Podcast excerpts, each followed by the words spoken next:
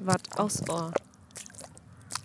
Moin und herzlich willkommen zur dritten Folge des Nationalpark-Podcasts Watt aus Ohr. Mein Name ist Lia und ich bin seit August 2022 die Bundesfreiwillige in der Nationalparkverwaltung in Tönning. Heute bin ich mit meiner Kollegin unterwegs.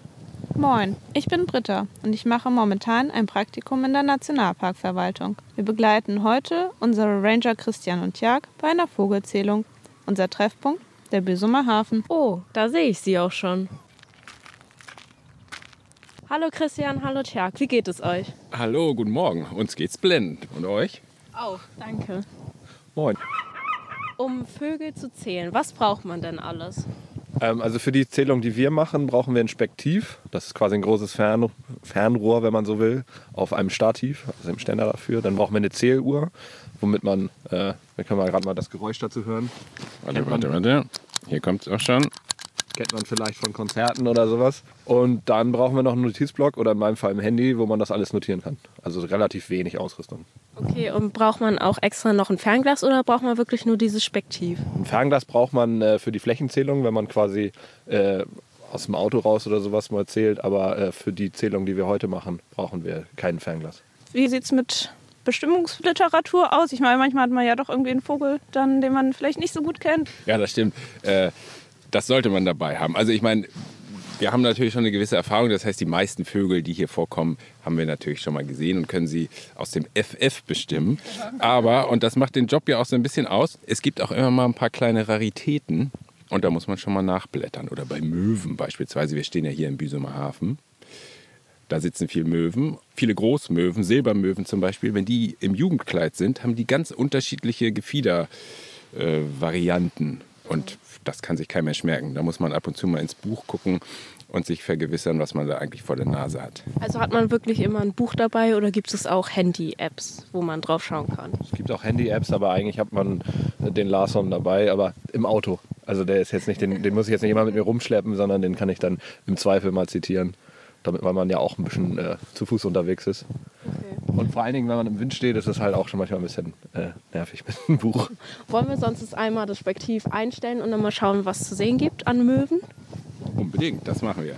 Also, ich habe das hier schon mal aufgestellt und jetzt gucken wir da durch. Das ist immer so ein bisschen so eine kleine Übung. Also für Ungeübte ist das mit der Zeit ein bisschen schwierig. Da kriegt man nämlich total das Matschauge, Oh weil, man das, weil man ja nur mit einem Auge durchguckt und das andere muss man immer zukneifen. So die richtigen Profis haben beide Augen auf und schalten dann quasi nur das linke Auge aus. Das gelingt mir auch nicht so gut, aber ähm, das ist ein bisschen Übungssache. So, da hinten sehen wir jetzt ein paar große Möwen, die lungern hier natürlich gerne im Hafengebiet rum, weil hier Fische gefangen werden, beziehungsweise Krabben gefangen werden. Und da fällt immer ein bisschen was ab, Beifang Ja. und so weiter. Und deswegen warten die immer, bis die Schiffe rausgehen und dann gehen die hinterher. Gesehen von den Möwen sieht man wirklich sonst nicht so viele Vögel. Ähm, Gibt es irgendwie eine Stelle, wo wir sonst noch hinfahren könnten? Äh, also Helmsand wäre ganz gut. Das ist unsere Dithmarscher Hallig. Hallig in Anführungsstrichen. Die ist offiziell keine Hallig, aber hat eigentlich alles, was dazugehört. Und ragt so ein bisschen ins Watt rein. Und da können wir halt sehr schön i- ins Watt gucken und große Brachvögel äh, auch mal hören vielleicht. Und äh, das könnte ein ganz guter Spot sein. Vielleicht sehen wir noch ein paar Brandgänse. Uh, das klingt gut. Dann machen wir uns auf den Weg.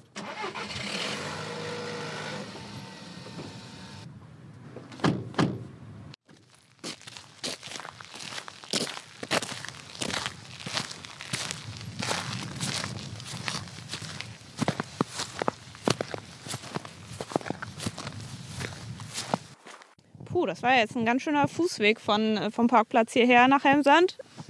Ja, jetzt müssen wir ja auch wieder das Spektiv aufbauen.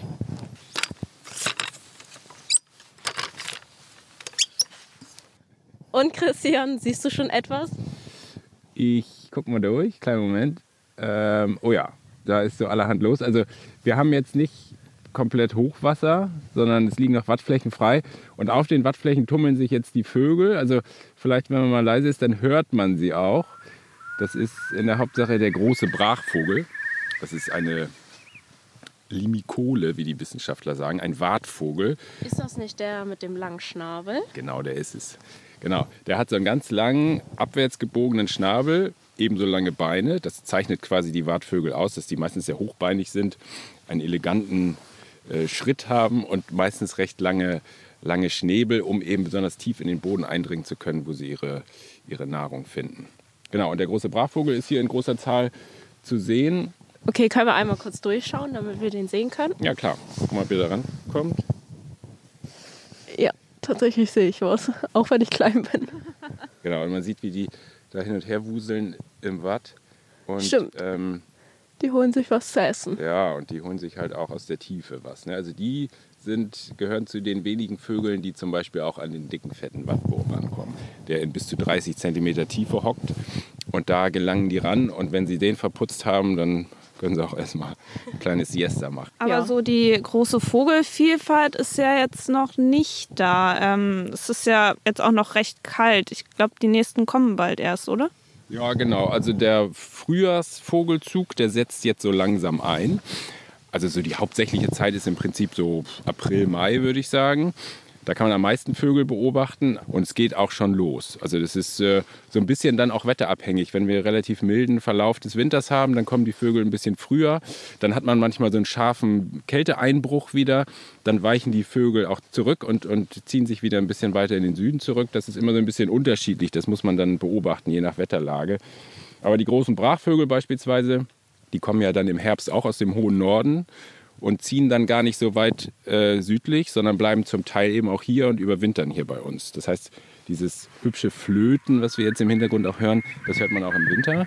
Und ähm, am lautesten werden sie dann so in der zweiten Aprilhälfte, weil dann bekommen die die sogenannte Zugunruhe. Dann quasi die äußeren Umstände sagen ihnen, jetzt ist langsam Zeit, die Brutgebiete zu erreichen. Und dann werden die so ein bisschen hibbelig. Und dann tun die sich eben in den großen Schwärmen zusammen. Und dann, wenn die Windrichtung stimmt, das Wetter gut ist und so, wenn man dann mal nachmittags, abends so äh, auf den Deich kommt, dann ist der Himmel erfüllt von diesen wunderschönen Flöten äh, der Brachvögel und dann sieht man auch, wie die immer so in nordöstlicher Richtung abziehen in so kleinen Trupps. Also das ist wirklich ein ganz bemerkenswertes Naturschauspiel, das man sich mal gönnen sollte. Das glaube ich. Ähm, wie macht ihr das denn mit der Zählung? Also ihr habt das Spektiv und eine Zähluhr. Und es gibt ja auch bestimmt unterschiedliche Arten, die ihr dann gleichzeitig seht. Macht ihr das nur mit einer Zähluhr oder wie ist das? Also das ist individuell unterschiedlich. Also man trägt bis zu drei Zähluhren mit sich rum, aber zwei sind eigentlich äh, am optimalsten, weil man dann für jede Hand eine hat. Also man kann dann parallel, also ich habe jetzt zum Beispiel einen Austernfischer und äh, Brandgänse und die kann ich mir nicht gut parallel merken und deswegen äh, habe ich dann, äh, häufig ist es auch so, dass man eine schwere Zähluhr und eine leichte hat sodass man sich dann merken kann, oh, die schwere, die ist dann für die Art und die leichte für die und dann kann ich da schneller durch. Man kann aber auch, wie in meinem Fall, wenn man die vergessen hat, äh, ohne Zähluhr zählen. Man, das ist dann halt ein bisschen aufwendiger. Oh, das dauert bestimmt dann auch länger, oder? Wie, wie lange seid ihr immer ungefähr unterwegs? Es ist abhängig davon, äh, wie viel zu sehen ist. Erstmal, wie die Zählbedingungen sind, das ist schon wichtig. Und dann auch, äh, wie viel los ist. Also zu äh, Spitzenzeiten sind wir, glaube ich, schon boah, zweieinhalb Stunden unterwegs. Das ist realistisch. Ja, genau. Also das kommt so ein bisschen auf die Zählkulisse natürlich auch an, wie viel Flächen man zählen muss. Aber letztendlich hat man auch immer so ein bisschen die Zeit im Nacken, weil wir ja zu Hochwasser zählen. Und zwar nicht zu irgendeinem Hochwasser, sondern immer zur Springtide. Das bedeutet, das macht man so kurz nach Neumond und kurz nach Vollmond. Dann läuft das Wasser am höchsten auf bei Flut. Und dann hat man die besten Bedingungen, um die Vögel an den Hochwasserrastplätzen zu erwischen. Aber irgendwann läuft das Wasser natürlich auch wieder weg. Und bis dahin sollte man die alle im Kasten haben, sonst ähm, gehen sie nämlich wieder in alle Richtungen raus ins, ins Watt. Das ist ja deren Rhythmus. Die halten sich nicht an Tag und Nacht, sondern die halten sich an Ebbe und Flut. Und wenn die Ebbe die Wattflächen wieder freilegt, dann wird gefuttert und dann sind die halt äh, nicht mehr zählbar. Wir müssen auch differenzieren zwischen verschiedenen äh, Zählungen. Also wir haben einmal die normale Springzählung, was äh, Christian gerade gesagt hat. Das ist bei uns ein Gebiet im Kaiser Wilhelm Kog. Was bei uns aber auch, also da, da liegt auch das Watt sehr hoch. Das heißt, wir sind, das ist relativ empfindlich für zu wenig Wasser. Äh, da ist es schnell so, dass äh, der Wasserstand nicht mehr passt. Dann haben wir aber auch noch eine Flächenzählung, wo wir eigentlich äh, den Kaiser Wilhelm Kog zählen. Dann zählen wir noch den Neufelder Kog und äh, dann noch die ganzen äh, Hinterländer. Und da sind wir dann zu dritt unterwegs tatsächlich und das ist zeitlich immer eine sehr enge Geschichte. Und wie macht ihr das immer? Seid ihr dem Auto unterwegs, zu Fuß oder mit dem Fahrrad? Was gibt es da für Möglichkeiten? Anders als die Schutten sind wir mit dem Auto unterwegs. Die Schutten sind immer fleißig mit ihren Fahrrädern und dem ganzen Gepäck unterwegs. Ähm, unser Zielgebiet ist aber relativ groß und wir müssen, wie ich gerade gesagt habe, ziemlich schnell sein, ja. äh, damit wir wirklich auch äh, das Hochwasser gut abbekommen und deswegen sind wir mit dem Auto unterwegs. Also es läuft wie folgt ab. Man packt sein Spektiv aus, läuft auf, wir haben so ein paar Stops, die sind eigentlich fest definiert. Ähm, da laufen wir den Deich hoch, äh, zählen da, packen das Spektiv wieder ein, packen das Auto, fahren weiter und bis zum Ende. Und zum Ende der Zählung äh, laufen wir noch einmal raus an der Badestelle, weil das relativ weit, das Vorland recht weit rausgeht. Ja. Und äh, das Wasser bis dann auch schon ein bisschen runtergegangen ist und zählen da nochmal eine Wattfläche. Und äh, also wir haben, das ist die einzige längere Fußstrecke, die wir zurücklegen bei unserer Zählung. Aber das ist sehr unterschiedlich. Aber es ist auf jeden Fall ein bisschen figgelinsch, weil man ja immer da, wo man auf den Deich kommt, wieder ungefähr abschätzen muss, Momentchen mal, bis wo habe ich eben von dem anderen Standort eigentlich nochmal gezählt. Und das verzerrt sich so ein bisschen. Also wenn man dann, keine Ahnung, ein paar hundert Meter weiter steht, dann weiß man nicht mehr. Also man braucht so Marker im Gelände quasi. Das mhm. Musste man dann auch erstmal rausfinden, wie man das macht, dass man halt keine Flächen doppelt zählt. Und es kann natürlich auch immer sein, dass sobald man vom Deich runter ist, die Vögel auffliegen oh. und die Position wechseln. Wenn einmal der, der Erzfeind eines jeden Vogelzählers ist der Seeadler. Wenn der sich äh, in den Himmel schwingt, dann schwingt sich eben auch alles andere in den Himmel und äh, fliegt da aufgeregt rum. Und dann kann man natürlich nochmal von vorne anfangen. Deswegen ist es auch eine Synchronzählung. Das heißt, äh, das ist wichtig, dass alle Gebiete gleichzeitig gezählt werden, wenn es möglich ist, damit man das halt nicht hat. Also dass die jetzt Gänse zum Beispiel, die sehr mobil sind, die sind jetzt einen Tag da und den anderen Tag da. Und wenn die dann, wenn ich jetzt sage, ich zähle Mittwoch und du zählst Donnerstag, können wir die gleichen Gänse zählen. Und auf einmal haben wir doppelt so viele Gänse an der Stelle. Und was ist, wenn äh, das wirklich mal mehrere Tage so neblig ist, dass sie gar nicht zählen könnt und dann eine Zählung ausfällt? Ist das sehr schlimm oder? Es gibt so neuralgische Phasen, so gerade wenn die Zugbewegung doll ist, wo es halt ärgerlicher ist. Und dann gibt es so Phasen, wo nicht so viel los ist, wo das auch eher okay ist. Aber Natur ist halt Natur. Und äh, wenn man nicht zählen kann, kann man nicht zählen. Also das ist ja, tatsächlich nicht zu ändern.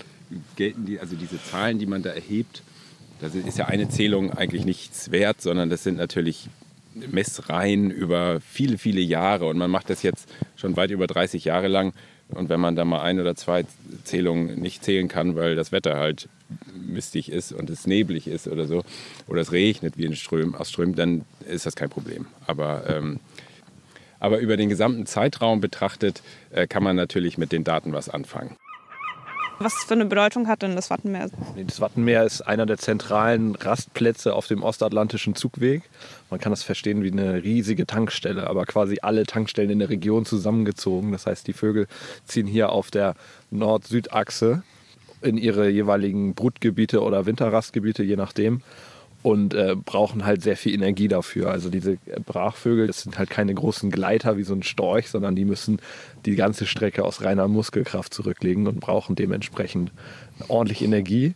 Und als gutes Beispiel kann man zum Beispiel mal den Knut nehmen, der in kürzester Zeit, ich meine so drei, vier Wochen, sein Körpergewicht verdoppelt.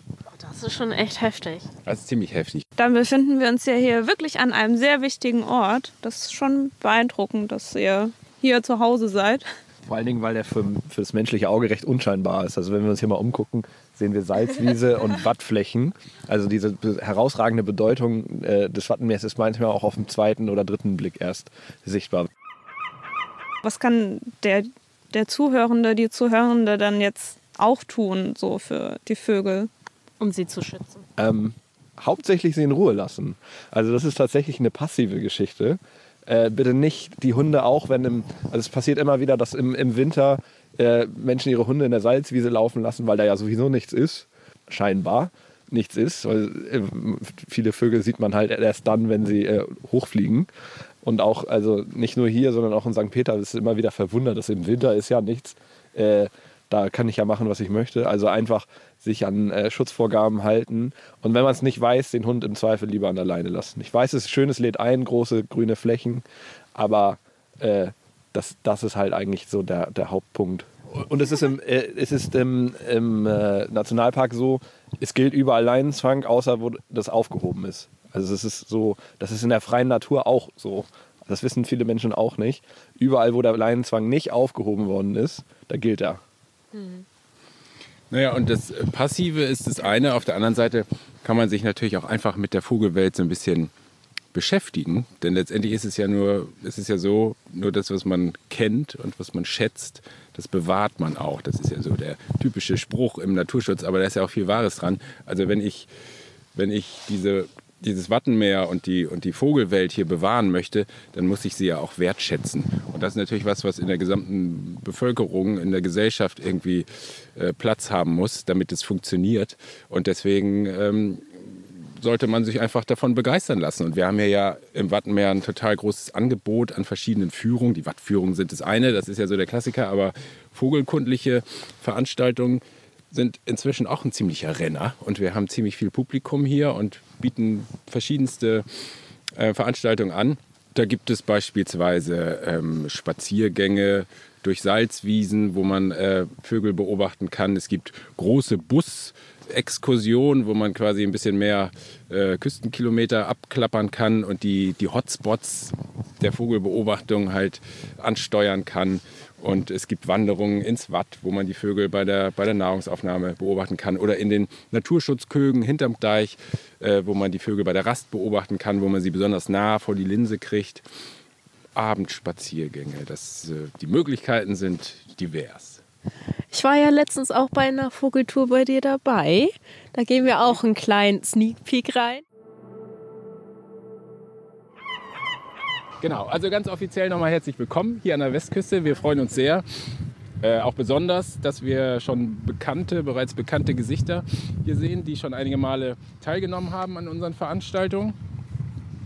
Diesmal im tiefen Winter. Das haben wir auch nicht ständig, aber wir stellen halt auch fest, dass diese vogelkundlichen Exkursionen durchaus gut ankommen. Sonst haben wir uns natürlich immer auf den Herbstzug und den Frühjahrszug, das ist dann im Herbst der Westküsten-Vogelkiek, den Sie wahrscheinlich alle kennen. Im Frühjahr sind es die Ringelganztage und so ein bisschen was drumherum noch.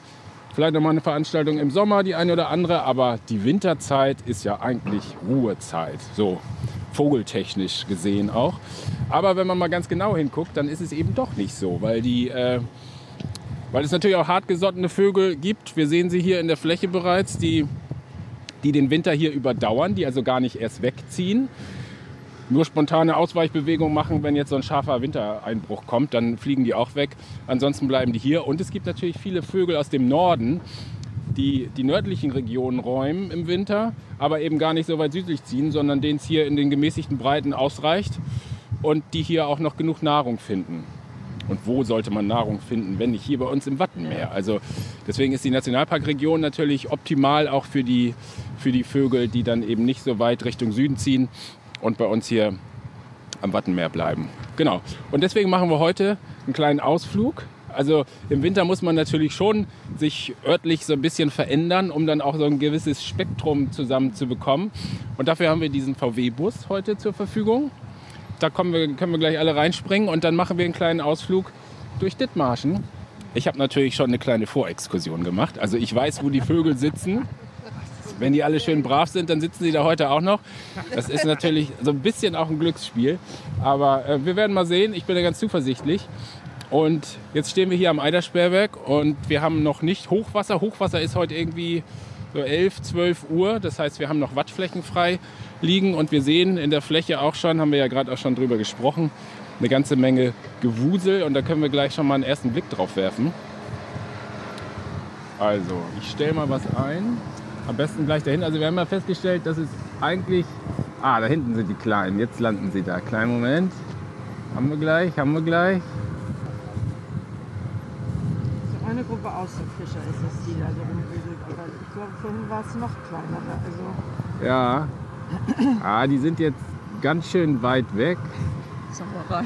Aber mit ein bisschen Fantasie, also wenn Sie jetzt mal durchschauen wollen, dann sehen Sie im Vordergrund die Brachvögel und hinten, ich glaube an so einem Prielrand standen die eben, da sieht man kleinere, die auf die Entfernung so von der, von der Geflügel, äh, von der Gefiederfärbung so ein bisschen an Austernfischer erinnern aber sie bewegen sich deutlich schneller und haben auch eine andere Art und Weise, äh, nach Nahrung zu picken. Das sind Steinwälzer.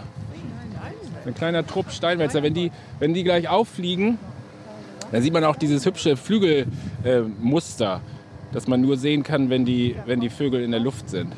Oh, da oben ist ein, ist ein Taucher. Das müssen wir gerade mal sehen. Da sieht man, ja, es war ein Haubentaucher. Aber man sieht diese, diese grazile Gestalt. Ne? Man sieht die ja eigentlich selten fliegen. Meistens sieht man die irgendwo auf dem, auf dem Teich hocken.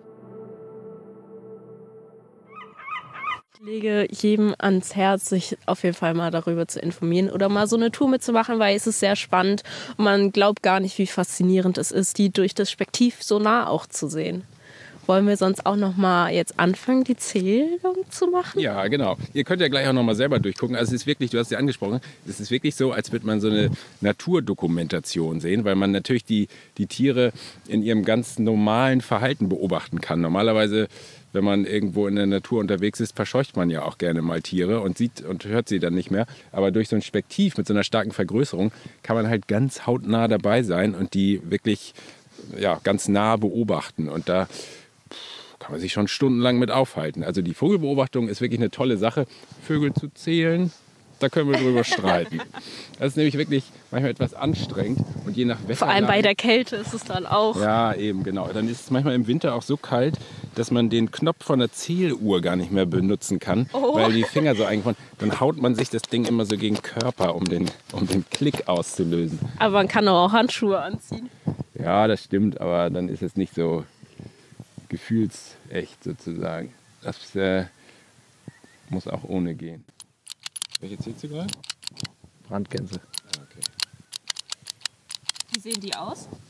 Also äh, die sehen, also die haben schon einen typischen ähm, Gänsekörper, relativ, also ein bisschen plump und ähm, kurzbeinig. Ähm, relativ bunt für eine, für eine Gans. Es ist ja auch eine Halbgans, es ist keine, keine richtige Gans wie eine Graugans oder eine Non-Gans oder so, sondern es ist so ein, wie soll man sagen, eine Art Zwitterwesen. ja, ich wollte schon äh, sagen, manche nennen sie auch Brandente. Ja, genau. ähm, wie kommt das? Ja, also wie gesagt, die stehen so ein bisschen zwischen den Enten und den Gänsen. Die haben von beiden quasi Eigenschaften oder optische ähm, ähm, Charakteristika und deswegen hat man diese in die Halbgans-Fraktion einsortiert. Ähm, ja, das ist einfach so. Und wenn man das weiß, dann hat man sich das gemerkt und dann ist es gut. Das ist für, aber ich glaube, es sagen deutlich mehr Leute Brandgans als Brandente, würde ich mal vermuten. Auch mal die Frage, wen du fragst. Also Jäger sagen, glaube ich, immer Brandente. Ah ja, okay. aber das ist so gut. Man ist sich uneinig. Genau, und die ähm, ist relativ bunt. Also die Grundfarbe ist weiß und dann gibt es äh, so ein schillerndes Grün, ein Rostbraun und bisschen was Rotes ist auch noch dabei. Genau, der Schnabel ist rot. Bei Männchen und Weibchen. Bei Männchen bildet sich nur dann nachher, besonders im, im, im Prachtkleid, also in der Brutsaison, so ein Höcker noch auf dem Schnabel. Da kann man sie gut dran unterscheiden. Und an der Stimme, wir haben jetzt gerade im Hintergrund äh, eine Rufen hören. Das ist so ein, so ein relativ tiefes äh, Rufen. Das ist das Weibchen. Und dann das Männchen hat so ein ganz hohes Fiepen ist eigentlich komisch, ne? So ein bisschen vertauschte Rollen, aber ja. das würde man anders zuordnen, aber es ist tatsächlich so. Und Jörg, wie viel hast du gezählt?